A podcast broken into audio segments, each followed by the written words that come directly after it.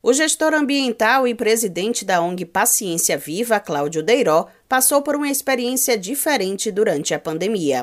Impossibilitado de atuar com cooperativas de catadores de materiais recicláveis e reutilizáveis, ele começou a fazer trabalhos de motoboy e, ao longo do caminho, percebeu a quantidade de pessoas em situação de rua na cidade. O cenário inspirou uma ação solidária. Cláudia explica que passou também a fazer doações para essas pessoas a partir da iniciativa que ficou conhecida como Motoqueiro Esterilizado. Foi aí que nasceu, inclusive, o, o anti-herói, vamos dizer assim, porque a vontade que tinha era que a partir dali eu poderia fazer o que só dependesse de mim para fazer alguma ação de solidariedade. Nesses percursos eu comecei a ver muita a rua vazia, mas a, só quem ficava na rua eram as pessoas que estavam excluídas, digamos assim. Poderíamos chamá-los de invisíveis, pessoas que eu já trabalhava em prol antes de acontecer a pandemia eu criei uma condicionante de prestar o serviço para as pessoas em quarentena só se fosse repassado para as pessoas da rua alimentos, medicamentos e material de higiene. A partir da experiência surgiu a ideia da produção do livro O Motoqueiro Esterilizado e os Invisíveis, cuja renda obtida com as vendas vai ser revertida em doações.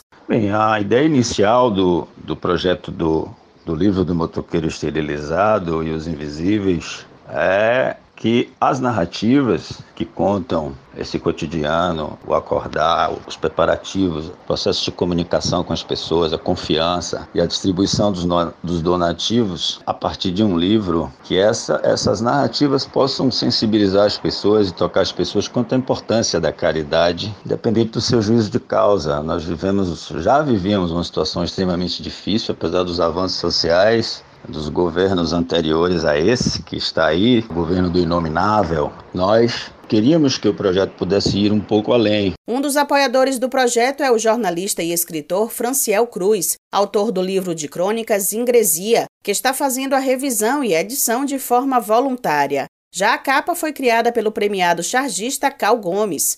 E para ajudar na publicação da obra, Franciel criou uma campanha de financiamento coletivo na plataforma Catarse, que está aberta até o dia 2 de fevereiro. Ele explica que ficou comovido com o caráter cidadão do projeto. Deiró, ele começou a fazer esse trabalho exatamente no início da pandemia, que era um trabalho de cobrar uma taxa extra das pessoas, porque ele estava tra trabalhando com motoboy, né? Cobrar uma taxa extra das pessoas para fazer um trabalho social. Então aquilo ali me comoveu bastante, porque nós todos estávamos, nós todos que eu digo classe média, né, em casa, no conforto de nossa casa, e limpando nossa consciência, dando dinheiro para aqui e para colar, ao ver a coragem de alguém que estava na rua, indo conversar com quem a gente nunca conversa, com quem a gente beleza, que são os invisíveis, as pessoas que estão na rua que a gente não conversa, aquilo me comoveu muito. Então, falei que aquilo ali era, uma, era um projeto cidadão que precisava ser levado adiante.